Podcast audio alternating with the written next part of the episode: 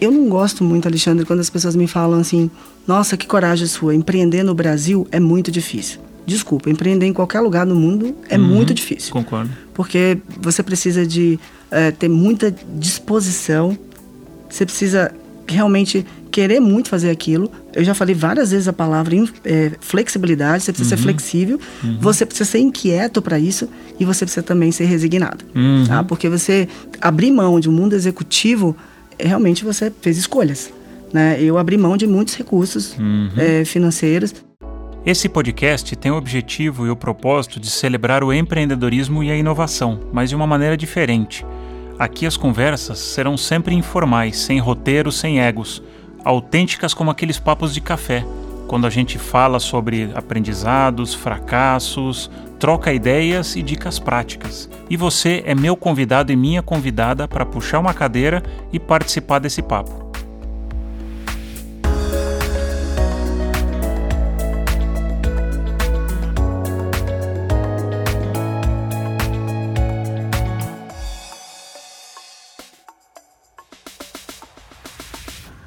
Nesse episódio, o papo será sobre empreendedorismo no segmento da saúde. Vamos falar sobre saúde e educação. O que, será que essas duas palavrinhas têm a ver?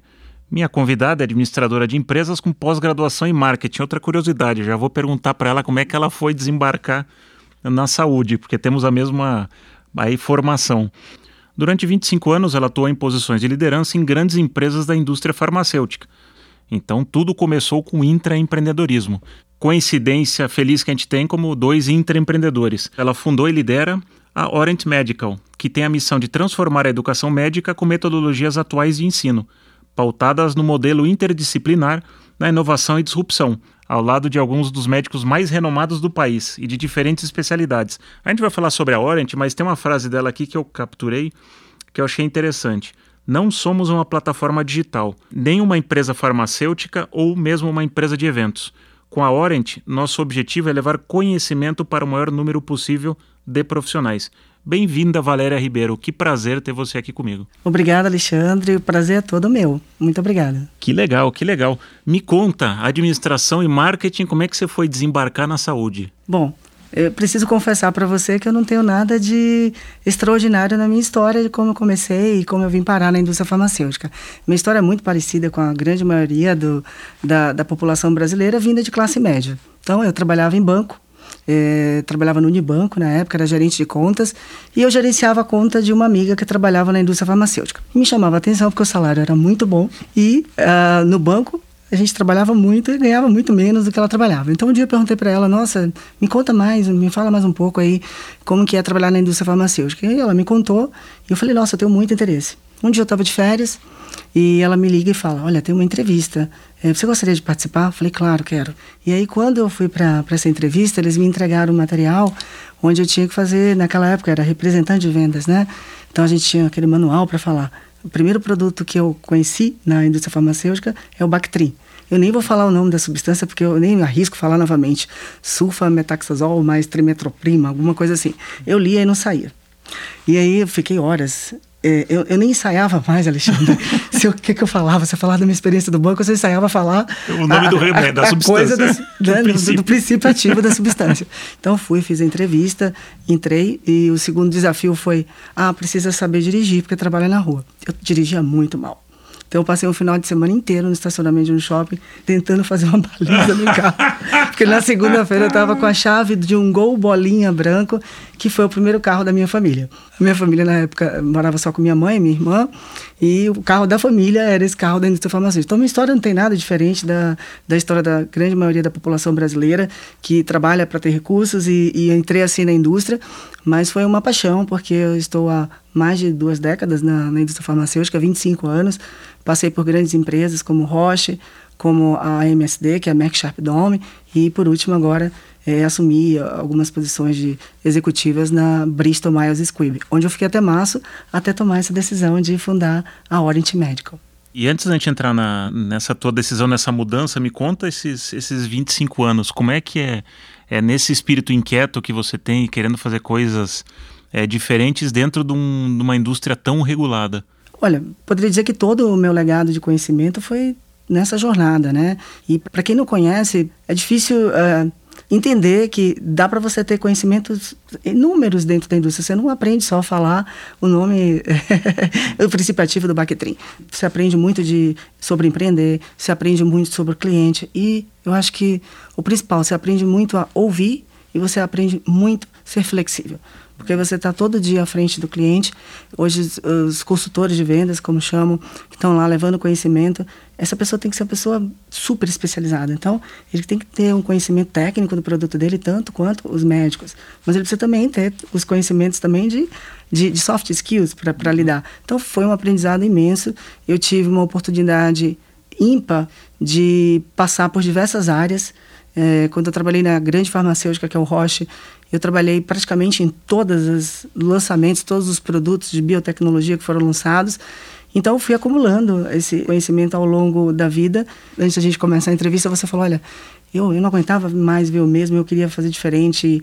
Entrei porque eu achei que poderia fazer diferente. Isso aconteceu comigo também. Chegou um momento onde eu olhei e falei: nossa, eu estou errando muito também. Então, eu fiquei alguns anos sentada na cadeira de diretora de marketing e cada vez que eu fazia uma atividade, via falha nessas atividades, eu acho que a maior motivador para lançar a Orange foi como que eu posso fazer diferente? Será que eu posso contribuir com um novo olhar, me juntar a outras pessoas e, e fazer algo diferente? E assim surgiu a ideia pela inquietação e a insatisfação. Dois is, dois is importantes. Exato. E fazendo uma, uma reflexão sobre esses teus 25 anos na indústria estabelecida, o que, que significa inovação na, na indústria farmacêutica, na tua opinião? Combina combina e deve combinar. Porque quando a gente fala em novas tecnologias e quando a gente fala do avanço da medicina, a, a medicina avançou muito. E a tecnologia, ela está aí. Ela, é, quando você fala de novas tecnologias, de robótica, de... Não, a gente não está falando mais do futuro, Alexandre. A gente está falando do presente, ela já existe. Então, assim, acho que o grande desafio é você olhar para essa inovação e você saber o que fazer com ela. Porque ela já existe, você só precisa tentar olhar como usar uma metodologia que faça isso funcionar. E aí, de novo, vem do incômodo. O incômodo não foi só meu, o incômodo veio também de um grupo de médicos, os mais renomados no Brasil, onde eles já fizeram uma grande contribuição na medicina e agora eles querem deixar o legado deles. Só que, olhando a forma como a educação está sendo construída, principalmente sobre o ponto de vista de inovação, é difícil falar de inovação, sim, na indústria farmacêutica. Tem muitas barreiras e, e, e pouca flexibilidade para isso, né? Quando eu falo, ah, vamos inovar, vamos fazer diferente. E às vezes eu sinto que, será que a gente consegue um, um medo de, de fazer? Será que eu posso? Uhum. Essa pergunta sempre vem. Será que minha empresa vai deixar fazer diferente? E quando você dá aquela, aquela provocada, e às vezes você sente até um ponto de interrogação e até de decepção quando as pessoas me perguntam, mas e aí? O que, que vocês estão fazendo? Traz aí. E gera aquela expectativa de eles acham que na primeira conversa, no primeiro meeting, eu vou trazer a solução. Uau! Não, não sei a sua estratégia, não conheço direito o que você vai fazer. Claro que eu faço um exercício antes, né? Eu não vou conversar com o cliente sem estudar o cliente antes, mas eu preciso ouvir dele. E não, às vezes não consegue nem explicar exatamente qual é a sua estratégia e qual, qual o seu objetivo, e tem expectativa que você vai trazer inovação no uau de uma plataforma digital, no uau de um metaverso. E é claro que isso sim é, tem que acontecer porque é realidade, mas ela precisa estar muito comprometida com onde você quer chegar, com minimamente qual que é a sua estratégia, qual é o seu objetivo para isso, uhum. para a gente usar a metodologia correta. Então, estou sempre provocando. Uhum. Vamos fazer diferente, que tal a gente fazer tal coisa? Ainda tem muito receio desse próximo passo da inovação. Sim, e, e legal que você traz esse ponto, é que eu queria fazer algumas reflexões aqui com você. Primeiro, a diferença do intraempreendedorismo para o empreendedorismo. Porque quando a gente está dentro de uma empresa, a gente tem acesso a muitos recursos, mas a gente tem pouca liberdade. E hoje, na, na vida que você está atualmente, você tem muito mais liberdade e muito menos recursos. Então tem né, uma, uma balança. Não tem certo, não tem errado. E, e geralmente me perguntam: ah, um bom empreendedor é um bom empreendedor? Não necessariamente e vice-versa. Porque você navegar com abundância de recursos ou com escassez, você precisa de outras ferramentas e habilidades. São coisas diferentes. E você tangenciou uma, uma palavrinha que eu gosto muito de inovação, porque para mim não existe inovação sem desconforto. Se a gente chega num lugar e declara alguma coisa e todo mundo concorda, eu não tenho uma inovação. Porque todo mundo concordou, eu estou falando o que todo mundo aceita. A gente tem um costume na, na empresa de navegar muito pelo retrovisor, muito pelo mapa. Né? Aquilo que eu sempre fiz que deu certo. E a hora que você está no território da inovação, você não tem mapa. Você tem uma bússola. Você, ó, eu acho que eu vou para cá, ou vou para cá, e sei lá o que vai acontecer. E eu vou entrar numa zona de desconforto. Eu queria que você refletisse isso dos teus anos aí, corporativos. Como é que era habitar nesse espaço? Como é que as, você fazia dentro das empresas para conseguir né, levar teus projetos, suas ideias à frente nesse gerando esse desconforto? Bom, acho que você resumiu bem. É, inovação é desconforto, eu concordo totalmente com você. Mas inovação também, Alexandre, é simplicidade, né? É você conseguir enxergar o problema, qual é o melhor caminho para você seguir. É claro, como você falou, tem uma bússola, mas não, não tem um endereço correto. Aquela história, aquela brincadeira, vamos colocar o bloco na rua, vamos colocar o bloco da rua. E qual o endereço? Inovação é um pouco isso, né? Você vai com aquela motivação da inovação, vamos colocar o bloco na rua. E o endereço, às vezes você não tem o endereço. Então tem que ter pelo menos um, uma bússola para você seguir. O modelo de trabalho mudou muito. Se eu for contar para você o que, que eu vivi no passado e o que eu vivo hoje, ou o que eu vivi até pouco tempo na indústria farmacêutica, são trajetórias bem diferentes. Eu vivi num mundo onde é, realmente a questão do capital, do budget, ele era limitado. A gente podia fazer tudo. Então a gente encantava o médico com mimos, a gente encantava o médico com a, a pirotecnia. Uhum. Né? E a gente tinha muito recurso para isso. Tá? Mas isso mudou há muito tempo. A gente tem um regulador no mercado que chama compliance, onde algumas atividades que você fazia no passado, você já não pode fazer mais. Mas ok, isso é muito bom, porque educou para a gente alguns modelos que não funcionavam no passado e não funcionam mais. Então, hoje a gente navega em um modelo onde a própria indústria farmacêutica, não só a minha empresa, que é uma empresa nova, que é claro que eu tenho uma limitação grande de recursos, mas as grandes empresas não têm os recursos de antigamente. Uhum. Então, tudo que eu resolvia no passado com grana, uhum. tipo, erramos no processo. Puta, fiz uma cagada no processo. Falo, não, coloca mais recurso e vamos colocar mais atividade, mais pirotecnia, traz o palestrante melhor do mundo que a gente resolve o problema. A gente já resolveu o problema. Né? Tem histórias muito engraçadas para contar para você de eventos que deram errado e a gente colocou algumas atividades que a gente tinha recurso para rodar e deu certo e a gente tocou no, no improviso, uhum. mas no improviso do budget, no improviso do capital. O capital hoje ele não é igual ao capital do passado, mesmo para as grandes empresas.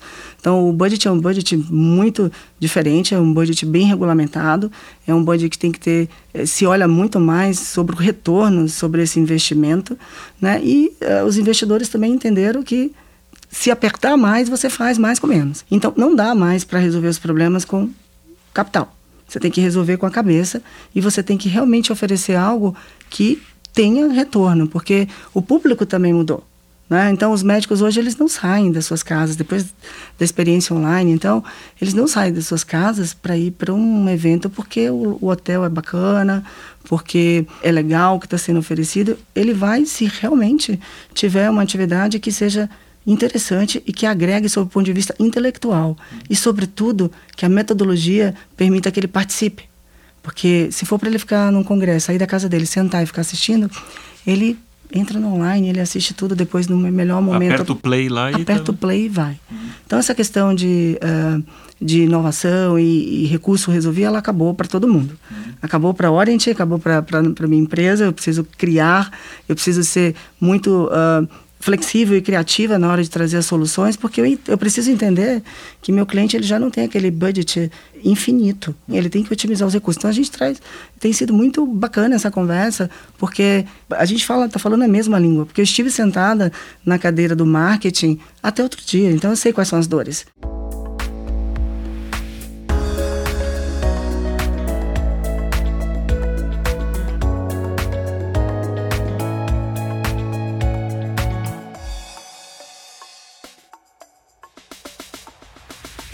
Você citou outra palavrinha aí que acho que, é, que eu queria a gente conversar um pouco também, que é, que é a falha ou, ou o erro, né? Podemos, na verdade, são dimensões diferentes. Eu, eu, gosto mais de falar da falha porque o erro parece uma coisa mais pesada, assim. Sim. Então vamos na, vamos na, vamos, vamos de falha. falha. Porque quando a gente está, né, e nós habitamos empresas aí grandes por 25 anos, os dois, e a empresa sempre teve muita dificuldade de lidar com falha. Tanto é verdade que no, no final do ano, quando você faz as calibragens ou as avaliações, a falha, você toma uma reguada na mão, né? E todo mundo, você tenta esconder a falha para baixo do tapete. E se você falha, você fala, opa, não vou mais tomar esse risco. Se você falha e já toma um alerta ali, ao longo do ano você já não arrisca mais. Porque você sabe, vou garantir meu, meu bônus, meu salário, meu emprego, né? Como é que é, era a tua relação com falha? Ou como é que você vê hoje no, de fora para dentro, onde que as empresas poderiam melhorar nesse aspecto de, de falha? O que, que poderia acontecer que não acontece ainda, na tua opinião? Na minha opinião, acho que o que não acontece ainda é as empresas elas caminham para o discurso de vamos falar abertamente, vamos ter um discurso aberto. No fundo, no fundo, as pessoas continuam com medo de, de expor os erros, né? Eu poderia dizer que a gente avançou, mas a gente poderia ter avançado a passos mais, mais largos em problema algum em você falar, depois você fazer um, um projeto grande, depois você sentar e falar assim, nós erramos aqui, vamos, vamos revisar. Isso é feito, tá? Mas ele é feito muito, muito velado, né? Uhum. Porque as pessoas têm medo dessa, dessa exposição, quando na verdade é o contrário. Eu hoje, nesse momento que eu estou agora de empreender, todo mundo fala, na primeira coisa que eu escuto, fala que loucura, como que você deixa um cargo executivo e vai empreender, que louco isso. Eu falo, não, é, eu tenho medo todos os dias.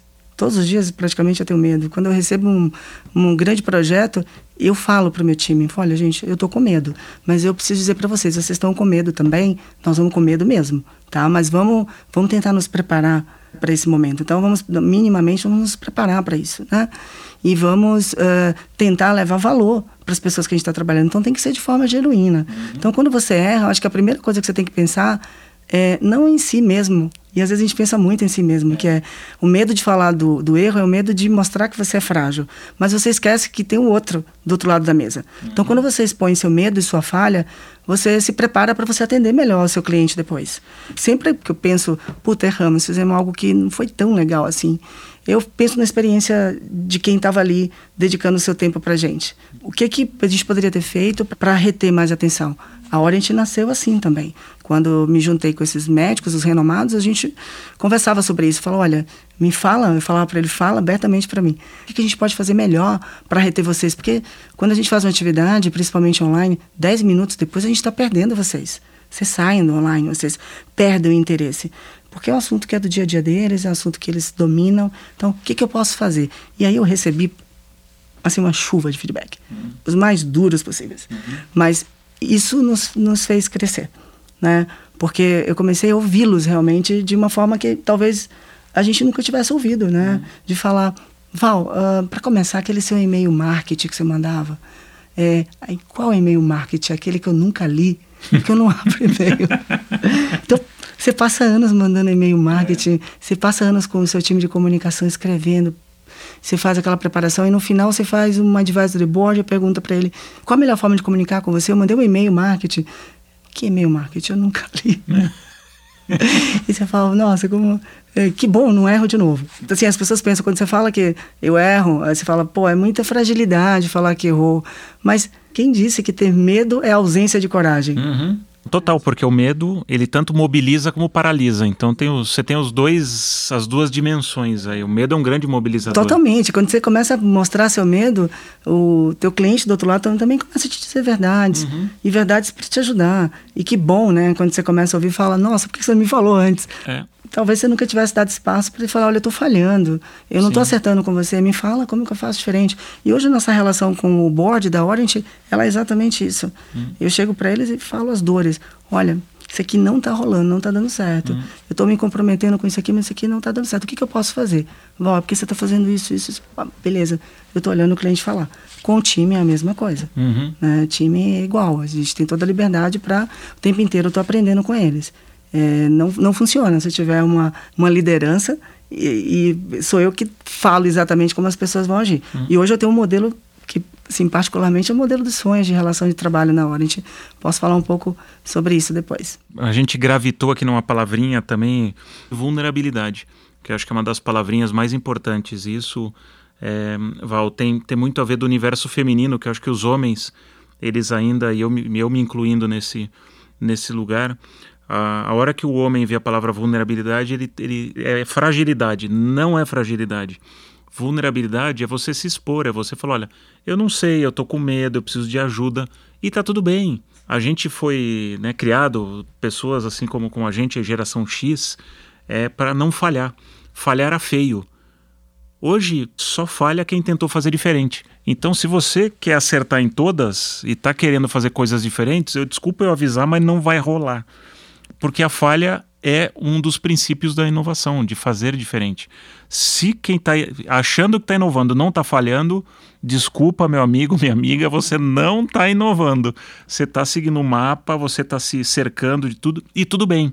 A gente não precisa inovar 100% do tempo, mas acho que a gente só precisa ter consciência de o que inovação ele implica: falha, vulnerabilidade, coragem, é, encarar os medos de frente, não colocar ele de lado. Uma das coisas que eu estava conversando com uma par minha essa, essa semana é que em startup a gente está devendo todos os dias.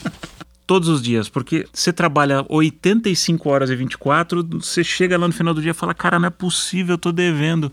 Por que, que a gente está devendo? Porque a gente está entrando num território que tem muito mais perguntas que respostas. E tá tudo bem, porque você está tentando resolver dores que nunca ninguém resolveu.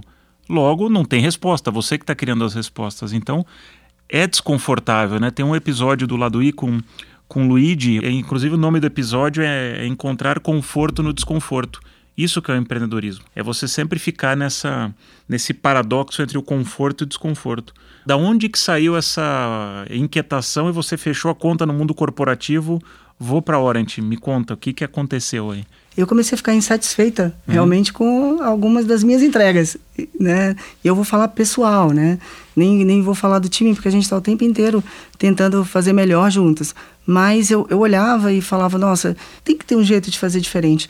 E aí um amigo me perguntou, não tem muito tempo isso, outro dia ele me perguntou isso, e ele me pegou de surpresa. Eu falei, nossa, como eu nunca pensei nisso. Ele me perguntou, Val, qual foi o dia que deu clique em você? Qual foi o clique para você falar, deu, vou embora e vou empreender? E aí eu parei, pensei, falei, nossa, fiquei tentando lembrar um, dia que eu acordei uhum. e falei, hoje eu não quero mais. e eu, eu forçava, ele me pegou de surpresa. Eu não tinha uhum. resposta, ele perguntava, eu falava. E aí eu fui, fui refletindo sobre o que ele falou, e na verdade não foi um clique. Né? É, na verdade, a gente vem se preparando há muito tempo para esse momento. Então, já estou há muito tempo na estrada e sempre meu propósito de vida foi eu quero fazer melhor. Eu nunca sentei na cadeira executiva e imaginei eu quero o próximo cargo. Não, eu quero fazer melhor, quero ser uma executiva completa. Então, deixa eu trazer tudo que eu posso para que eu possa atuar em qualquer segmento. E aí o clique ele veio da, de uma forma tranquila, né? No momento que eu olhei, olhei para o lado e eu acho que Parece um pouco jargão falar isso, mas quem me falar que nesses dois últimos anos de pandemia não mudou, eu vou discordar. Sim, valores todo mundo tem, seus valores estão intrínsecos, né? Mas quando você passa por momentos de dificuldade, de falha, e aí eh, foi quando eu errei mais, foi na pandemia, foi quando eu falhei mais. Porque nós dormimos com uma estrutura de fazer atividades e fazer o diferente no marketing com o físico, e acordei, e agora vai usar as ferramentas que você nunca usou, sai do e-mail que nunca leram seu e-mail marketing e vai tentar desafiar o que você quiser, mas faz diferente. Então, o meu motivador foram os meus erros nesses dois últimos anos e eu fiquei muito inquieta. E um momento eu olhei para o lado e falei assim: nossa, eu, eu também acumulei muito conhecimento. E aí eu vou falar do sucesso. Eu também olhei, não olhei só para os meus fracassos. Eu olhei para o sucesso e falei, eu acho que eu consigo fazer alguma coisa diferente. E aí eu olhei para o lado e vi pessoas como a Marina, que mudaram a relação de trabalho. Marina, relações públicas, que hoje tomou a decisão pessoal de é, sair de, de grandes é, corporações e atender empresas menores, porque o modelo mental de trabalho, as relações de trabalho, elas mudaram. Então está lotado, Alexandre, de gente brilhante, querendo fazer diferente, querendo fazer novos modelos. Então eu tive o grande prazer de realizar um sonho, e aí foi o que eu falei para você de time, né? De não só tem um board de médicos assim, coroados, renomados, assim, referência em todas as áreas interdisciplinares, mas eu também estou tendo a honra de trabalhar com pessoas como a Marina, uhum. que são pessoas que resolveram mudar suas relações de trabalho assim como eu e pensam igual a mim. Tipo, tô com medo, mas vamos tentar fazer diferente. Então, estou uhum. me juntando a essas pessoas que querem fazer diferente e que têm muito a colaborar. Tem seus erros acumulados ao longo da, da sua vida, mas tem também o seu legado para deixar. Então, estou lotada de pessoas com, com legados diferentes. Então, quando eu descobri isso, que existem pessoas que estão na mesma pegada que a minha, que é vamos fazer diferente, e em diversos setores, em diversos segmentos, eu consegui construir um time de pessoas extremamente renomadas e profissionais que trabalham junto comigo que têm tanto conhecimento quanto eu. Minha relação com o time hoje não é uma relação corporativa tradicional porque eu tenho que confiar no time. Uhum. E quando eu tô com medo, aconteceu semana passada. Semana passada tive uma questão pessoal. Eu não estava na minha melhor performance. O que, que eu fiz? Eu falei, bom, ou eu fico fingindo que está tudo bem e fico, como você falou, modelo startup, né? Todo dia tem uma demanda, eu fico lá louca, ou eu levanto o braço e falo, Marina, a gente vai precisar realocar algumas coisas porque eu não, tô legal. Você pode ir, ou eu chamo o time inteiro e falo, olha, eu estou num momento difícil agora, eu preciso da ajuda de vocês. Eu posso distribuir um pouco, vocês assumem meu lugar e confiar. É porque você já está com as pessoas corretas, então confie e vai. Isso faz muito parte das relações de trabalho de hoje. Então, hoje é um pouco do exemplo daquele repórter que estava com a criança no colo. Hoje a gente, eu vivo assim no meu time. Eles não têm medo de falar. Olha, desculpa, hoje eu tive uma reunião às 17h30, né? Eu não podia ir porque eu estava aqui com você, eu fiquei com receio de não dar tempo. Eu liguei para a minha gerente comercial. Falei, você pode ir? Ela falou, poxa, Val, prometi que ia levar minhas filhas na Bienal do Livro. Eu não posso causar essa decepção. Não tem problema algum. Então você vai lá, remaneja a agenda, conversa com a pessoa e tá tudo bem. Então já começa pelos líderes. Então eu preciso ter essa liberdade de falar da minha fragilidade. Uhum. E não tem problema algum. E tá tudo bem. Eu tenho uma semana que eu não tô legal porque eu tive uma questão pessoal. Eu não preciso necessariamente eh, contar, se eu não quiser, a minha questão pessoal. Mas eu preciso chamar o time e falar: olha, essa semana tem uma dificuldade aqui me ajudem. E o time vem. Então, eu acho que as pessoas estão muito mais preparadas para isso, sabe, Alexandre? Sim. Que bom. Não, mas a gente tem um caminho, como homens, a gente tem um caminho longo ainda para chegar nos valores femininos. Quando a gente fala da mulher, para mim é uma questão, não é de gênero, é uma questão de valores.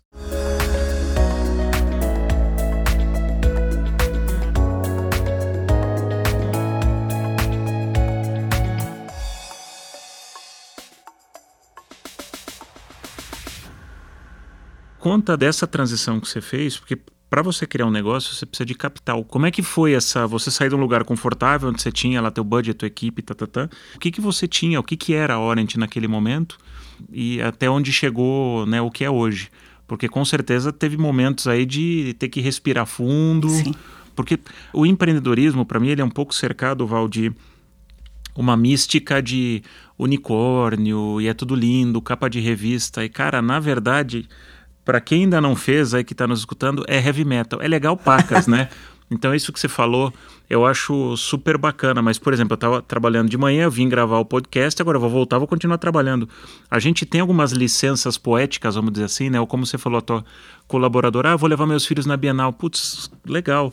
Não é que a, a gente tem menos quantidade ou menos intensidade, mas a gente tem um respeito diferente. Porque quando a gente está é, sob a, a, guarda do crachá, você tem que baixar o crachá às 8 da manhã e quanto mais tarde você sair, nossa, aquela pessoa é incrível, trabalha que nem um monstro.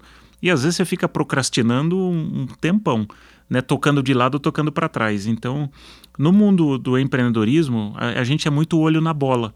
Então você faz aquilo que precisa ser feito. Você não tem tempo para ficar enrolando muito. Então eu queria um pouco te escutar como é que foi essa jornada da do mundo corporativo mais estruturado para desde o começo da Orient, quando você falou, fui, e o que aconteceu? Mundos completamente diferentes, tá? Uhum. É, é, você realmente estar tá ouvindo é, um heavy metal, está ouvindo Metallica tocando uhum. o tempo inteiro no fundo, mas muito alto, tá? tipo, vai. E claro que você tem que estar tá preparado para esse momento, uhum. porque eu não gosto muito, Alexandre, quando as pessoas me falam assim: nossa, que coragem sua, empreender no Brasil é muito difícil. Desculpa, empreender em qualquer lugar no mundo é uhum, muito difícil. Concordo. Porque você precisa de é, ter muita disposição, você precisa realmente querer muito fazer aquilo. Eu já falei várias vezes a palavra é, flexibilidade, você precisa uhum, ser flexível, uhum. você precisa ser inquieto para isso e você precisa também ser resignado. Uhum. Tá? Porque você abrir mão de um mundo executivo, realmente você fez escolhas. Né? Eu abri mão de muitos recursos uhum. é, financeiros e eu lembro quando... De conforto. De conforto, de... totalmente. Uhum. Eu lembro quando eu fui pedir demissão e o presidente da empresa, eu tenho muita admiração por ele. Então, quando eu sentei, ele me perguntou, Val, é, você tem certeza? Eu falei, absoluta. Ele falou, você não está passando por nenhuma pressão emocional? Eu falei, nunca estive tão lúcida. É, e aí ele falou assim para mim, bom, o que que te motivou a isso? Eu falei, bom, você também tem culpa no cartório. Ele falou por quê? Porque ele me deu inúmeras oportunidades. Uhum. Então, nessas op oportunidades que ele me deu, eu fui me preparando para isso. A gente não se prepara para um momento como esse só sob o ponto de vista de negócios. Uhum. Você também se prepara sob o ponto de vista emocional e de crescimento pessoal. Então, eu sabia que eu ia ter que fazer algumas concessões. Eu ia uhum. ter que ceder, principalmente sob o ponto de vista financeiro. E sem problema algum.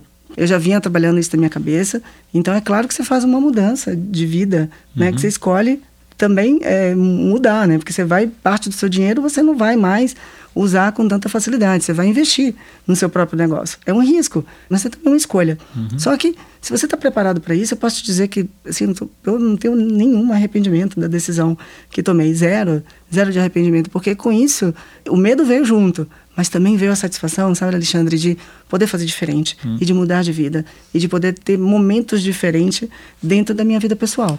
Então, uh, essa conversa foi muito tranquila com ele e, claro, com, de muita gratidão por tudo que construiu ao longo desses anos.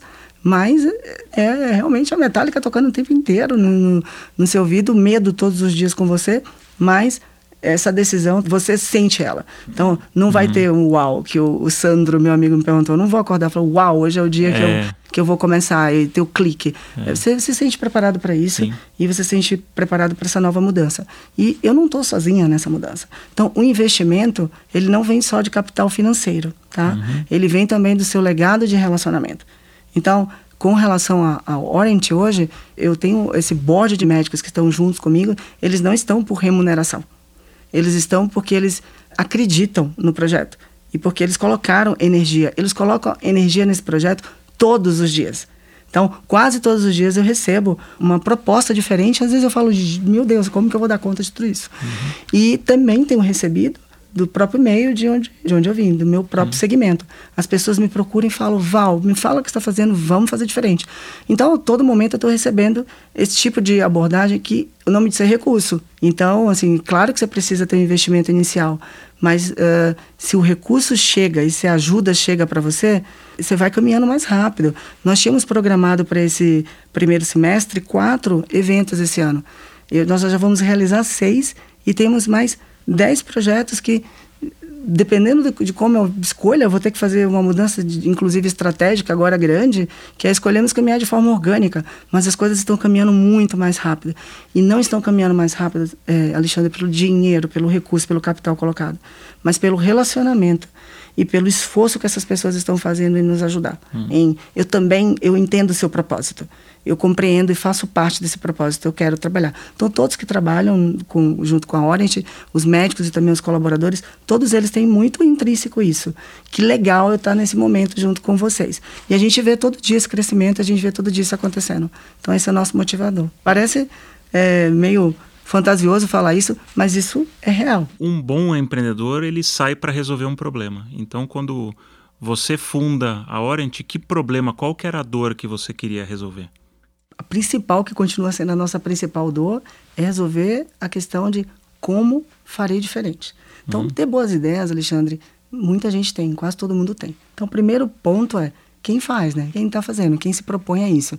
Então, acho que o primeiro desafio nosso é a implementação, é fazer isso acontecer, é a gente colocar para acontecer tudo o que a gente está falando, do ponto de vista de inovação, e fazer com que a sua estratégia seja entendida não é tão simples assim, porque eu estou falando de três Is na minha metodologia, na minha estratégia. Eu estou falando de inovação, né? eu estou falando de modelos interdisciplinares na educação e eu estou falando de imersão. Né? Uhum. Vamos para o hands-on, vamos para a prática.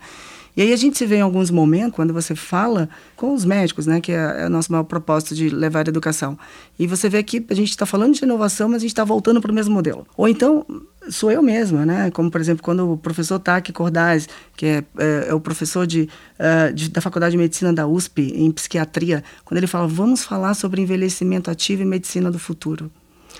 Quando ele trouxe esse tema, eu falei, nossa, como que eu vou trabalhar isso? Então, aí é a minha parte de é inovador o tema. Né? Uhum. Né? só quando você para e você fala, não, deixa eu te ouvir direito. Aí você vê que sistema você pode falar de prevenção, DNA, genômica, você pode falar de inovação, das novas tecnologias, você vai falar sobre o envelhecimento da população, sobre gestão de recursos humanos. Então ele colocou é, um, um, tema riquíssimo, onde eu preciso estar aberta para ouvir. Então uhum. o maior desafio é que a gente se propôs a fazer a gente tem que estar todos os dias lembrando qual que, foi, qual que é a nossa proposta, o que, que a gente se propôs. Né? Porque nem sempre a ideia ela vem com o toque da inovação que você saca de imediato e vai lá uhum. e implementa. Você vai lá, não é tão simples assim, puta, peguei, vou lá, vou implementar. Uhum. Então, acho que essa junção de você voltar sempre para entender o que é inovação, o que, que você se propôs a fazer, o que é fazer diferente, o que realmente você vai entregar junto com o agir e quem vai fazer, faz uma grande diferença. Então, nosso desafio é, é diário, né? De tempo inteiro estar tá lembrando isso. Quando você fala, na, eu não sou uma plataforma digital, não sou uma empresa de eventos, não sou uma empresa farmacêutica, porque o teu negócio ele é destinado para a indústria de saúde farmacêutica. Aonde que você vai me ajudar? Você vai me ajudar alertando para temas importantes de, de conversa, onde que está indo o mundo, como é que eu plugo a Orient no...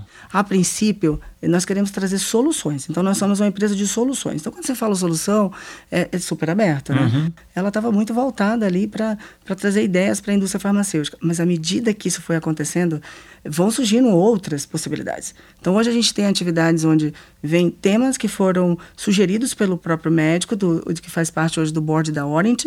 A gente tem três projetos super é, inovadores, com temas diferentes. Esse que eu acabei de citar para você, uhum. que é envelhecimento ativo e medicina do futuro. Super Nós importante. temos temas técnicos, que é uh, o update em atualização em oncologia e hematologia, liderado pelo Dr. Fernando Maluf. E a gente tem temas super é, inovadores, como carreira e empreendedorismo o próprio médico falando de carreira e empreendedorismo uhum. é, é, muito inovador. Eu não lembro ao longo dos meus 25 anos de entrar e ver um produto onde tem um médico super renomado falando como eu cheguei lá, uhum. né? Como que eu fiz isso e como eu errei. E o que, que aconteceu no meio do caminho para poder ajudar quem está começando ou quem já está aí no dia a dia. Então a gente tem esse modelo que a gente provoca, né? E o board está aí, o, o, nosso board é, científico de médicos, eles são muito provocativos com relação uhum. a isso, mas também eu tenho visto que tem surgido novos produtos que fazem parte hoje da necessidade do segmento é, que atende à educação médica, né?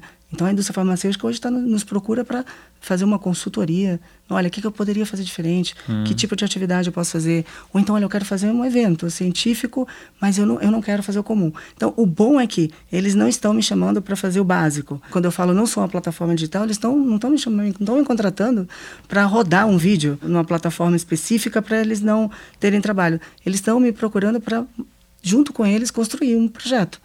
Então, o que, que a gente pode fazer diferente? Eles estão me desafiando todos os dias. Uhum. Eu acho que a mensagem ela foi, foi entregue de forma clara, porque nenhum deles trouxe nada que não fosse um desafio. Falei, eu quero fazer, mas olha, você me falou que você pode fazer diferente. É, você pode fazer legal. de forma inovadora, que você pode trazer para a prática clínica. Uhum. Me ajuda aí. E aí tem surgido produtos diferentes e a gente tem visto que não apenas na indústria farmacêutica, tá? Uhum. A gente pode ir para outros segmentos. Esse, essa atividade, por exemplo, de envelhecimento ativo, a gente vai falar de nutrição. Então tem outros segmentos que falam de nutrição, que não necessariamente é indústria de remédios, que a gente tem caminhado e o fato da gente também trabalhar de forma interdisciplinar, a gente consegue também aumentar muito o escopo da nossa visão. Uhum. Então, ao mesmo tempo que desconfiava que isso iria acontecer, agora eu estou vendo que isso está acontecendo numa velocidade muito maior do que eu imaginava, porque a gente tem uma, um propósito, uma uhum. proposta que é vamos fazer diferente. E as pessoas já estão enxergando assim. Você falou uma palavrinha aí que para mim nunca combinou, ou uma, fez uma relação aí que na minha cabeça deu bugou aqui, bugou, deu deu tilt, que é médico e empreendedorismo. Qual que é essa relação aí? Porque o médico sempre vê aquele negócio, jaleco branco tradicional, consultório, aquela coisa, né? Muito. A gente consegue fechar o olho e ver, assim. O que, que, tem a ver o empreendedorismo? A nossa intenção é exatamente essa: é provocar uhum. essa sensação que você acabou de sentir agora. Uhum. Que ótimo que você sentiu isso. Que eu falei, carreira empreendedorismo para médico, você teve essa sensação. É porque a gente está acostumado a ver, e na prática, realmente, o médico ele está muito preparado para os hard skills para isso que ele, ele estudou a vida inteira. Então, quando chega no momento de falar de soft skills, como que eu lido com a minha equipe, como eu lido com as minhas finanças, como eu lido com a sensibilidade dos dados, como que eu faço agora para entrar no mundo digital, como que eu faço para a minha comunicação e para os canais digital de forma eficiente. É, ele também quer saber sobre isso. Não só os médicos que estão começando, mas os médicos que já estão aí querem levar a comunicação. Porque hoje a comunicação ela está muito bem estabelecida do ponto de vista de tecnologia, mas falta ainda a gente descobrir quais são os, os melhores meios, canais para utilizá-las. E eu acho que o médico ele, ele acordou para isso. Né? Ele entendeu que uh, o modelo de negócio também do, do, do, mundo do empreendedorismo na área médica ele mudou. Tem grandes grupos hoje, então as clínicas menores eles não têm tanto espaço como tinham no passado. Então aquela ideia de eu serei médico, estou garantindo meu futuro, serei rico porque eu vou escolher a profissão médico, ela já não permeia mais na, na, na mentalidade dos médicos que estão começando. Então essa é uma preocupação que veio dos médicos mais renomados e que mais experientes. Uhum. Eu nem vou falar renomados, mais experientes, uhum. porque eles estão olhando e, e, e vendo é, uma turma de médicos se formando e feedback deles, tá? Não meu. Nem sempre com a melhor formação, nem sempre usando a melhor metodologia para reter a atenção deles e a preparação deles, e também com nenhuma informação de como que eu vou me, me posicionar com relação à minha carreira. Então, alguns médicos falaram para mim, olha, Val, é, eu sinto muito, mas na, no meu, na minha área, eu vejo médicos brilhantes ficarem só atendendo no pronto atendimento, ganhando muito pouco. São médicos brilhantes. Eu gostaria de poder ajudá-lo a como que ele pode fazer para traçar o melhor caminho na carreira dele. Então, esse é um tema que, quando você olha é, para a indústria farmacêutica, por exemplo, fala, não vai interessar para ninguém é, investir num produto desse para o médico. Mas quando você começa a conversar e você começa a ter um, é uma abertura para o novo, eu estou tendo uma excelente surpresa, dizer, poxa, realmente eu posso oferecer um produto diferente, eu posso também ter um olhar diferente para ajudar na carreira do médico, que não só levar conhecimento técnico, que ele vai ter invariavelmente, mas eu posso levar um conhecimento qualificado de soft skills para eles, eles querem isso.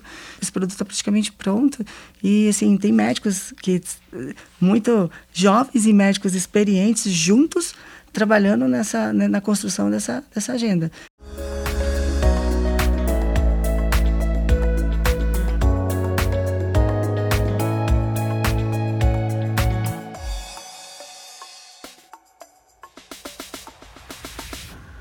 Você falou também de envelhecimento, que para mim super, né? Que a população está envelhecendo. Outro tema super pulsante, a pirâmide etária está mudando cada vez mais. Que outro tema que você está vendo como, putz, esse tema que é, é quente, que vocês estão olhando, né? Porque você está falando de inovação, transformação.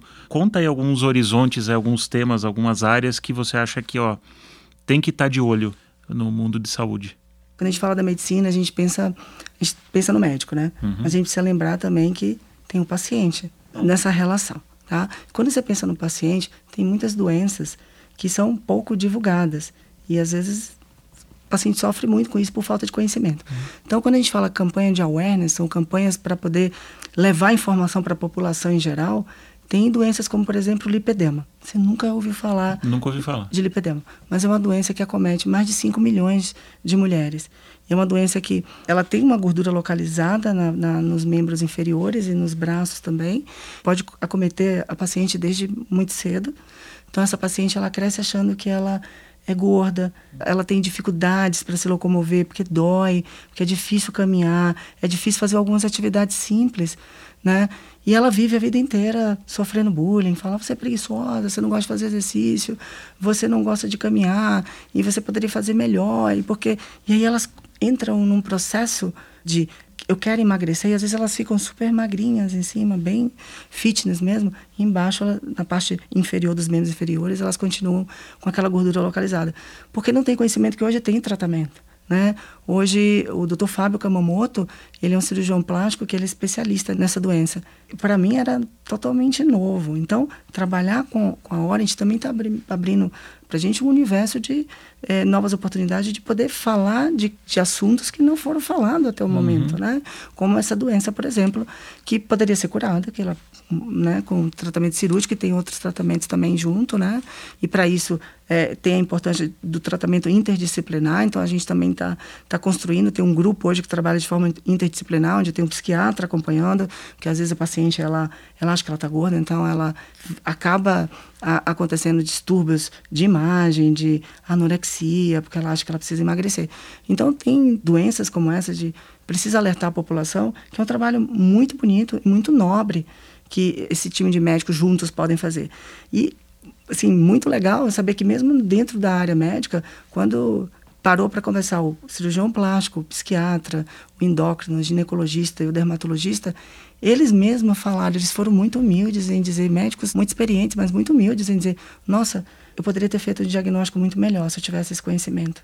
Se eu pudesse ter falado com você antes, se a gente pudesse ter conversado sobre isso. Então, isso também é um tema, é, falar sobre o interdisciplinar, respondendo a sua pergunta, é um, também um mundo que parece também óbvio, né? Poxa, mas os médicos não, não falam sobre isso. Sim, mas às vezes uh, o tempo que ele se dedica, ele está dedicando ali a especialidade dele. Exato. Então, ter esse olhar aberto para e essa humildade também ao mesmo tempo, né, de eu vou discutir tecnicamente com outros médicos de outras uhum. especialidades, é muito importante. Então a gente também tem provocado e tem promovido esse tipo de encontro que tem sido muito rico. E outra coisa sobre o empreendedorismo, né, para você que está nos escutando, tem muito de horizontalidade. A Val acabou de dar um exemplo é, incrível sobre isso, porque quando a gente está numa empresa, a gente está muito seguindo a agenda corporativa. Então tem às vezes, não, mas eu quero é, estudar determinada coisa. Não, não, não, mas isso aí está perdendo tempo, você precisa focar aqui, precisa entregar o resultado.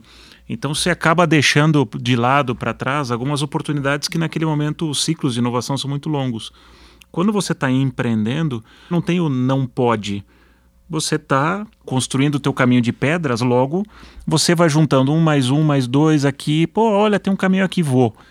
Se não deu, ok, volto. Mas você encontrou um caminho, nada te dizia não pode. Por que não pode? Você fala, ah, vou testar e de repente se eu produtizo isso, esse negócio vai em frente, vira uma oportunidade de negócio.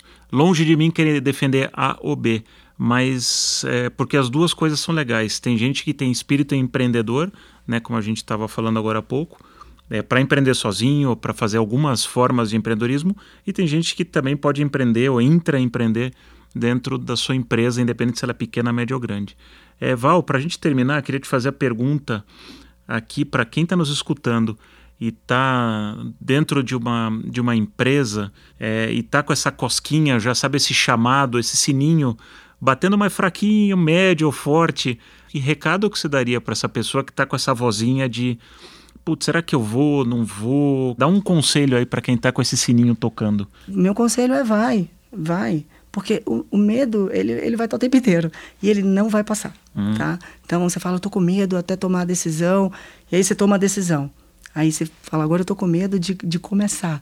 Você vai conviver com isso o tempo inteiro. Então, é, esquece o medo. Esquece o medo. Porque ele vai te acompanhar em toda a sua trajetória. É, e, e, ele já estava lá, tá? Ele, não, ele não, não chegou com o empreendedorismo, com o fato de você vai começar a empreender. Ele já estava lá no momento onde você tinha uma entrega para fazer. Não, não é fácil a vida corporativa. Uhum. Eu não, não, posso dizer que a vida de empreendedor é pior do que quem está num cargo executivo ou quem está começando no, no mundo executivo, né? Ou no, no, no mundo corporativo.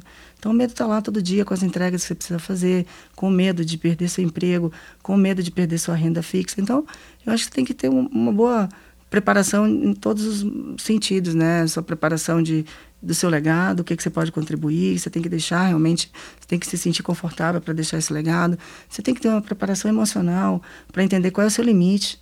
Então, quando você entender qual é o seu limite, a minha decisão também veio por conta do meu limite. É, foi verdadeiro que eu falei uhum. lá pro, pro, é o Gaetano o nome dele, o presidente da Bristol. Foi verdadeiro que eu falei pro Gaetano. Eu não estava sob pressão emocional. Eu estava sobre uma, uma, uma, questão emocional decidida já do que eu gostaria de fazer. Então é claro que tem o emocional, mas o emocional positivo. Você sabe que você chegou o seu momento.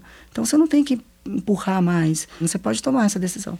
Então, quando você perceber que é seu momento, vai e esquece o medo. Esse é o meu conselho, porque ele vai estar com você todos os dias. ele não vai embora, não. Você não acorda é. e fala, ufa, tomei a decisão me de livrei. pedir demissão, me livrei. Não, aí vem, vem outras, vem outras questões, porque é, é a vida, né, Alexandre? Sim. Você vai ter essas questões o tempo inteiro na sua vida. Eu sempre penso que isso sempre funcionou comigo. É tentar escolher os caminhos mais simples também. Hum. Né? Às vezes a gente tem né? A gente tem escolhas no caminho, né? E a gente pode escolher pela simplicidade de é, você já sabe o que você quer, então vamos lá. Se não der certo, faz outra coisa. Mas você também sabe as consequências disso. Val, muito obrigado pelo papo. Espero que quem está escutando a gente tenha gostado. É um assunto diferente: saúde, educação, empreendedorismo. Falamos de tanta coisa: vulnerabilidade, falha, medo, coragem, mundo corporativo, né? Sair para empreender. Tá com medo, vai com medo mesmo. Que legal. Obrigado, Val. Eu que agradeço, Alexandre. Uma super oportunidade estar aqui hoje. É, tenho acompanhado seu trabalho e admiro muito seu trabalho. Então, assim, para a gente foi uma honra. A gente está lançando a hora, a gente está começando e já ter assim, o privilégio de poder estar aqui conversando com você. Quer ou precisa inovar, empreender, intraempreender ou criar novos negócios dentro do seu negócio ou da empresa que você trabalha e não sabe como? Vem conhecer o livro do Lado I. Invente seu lado I, a arte de inovar numa época de incertezas, da editora Buzz, já disponível na sua livraria física ou online. Basta procurar Invente seu lado I. Vem conhecer. Gostou do papo? Então siga o Laduí no Instagram e no Facebook. Vamos continuar a conversa por lá. Até o próximo episódio.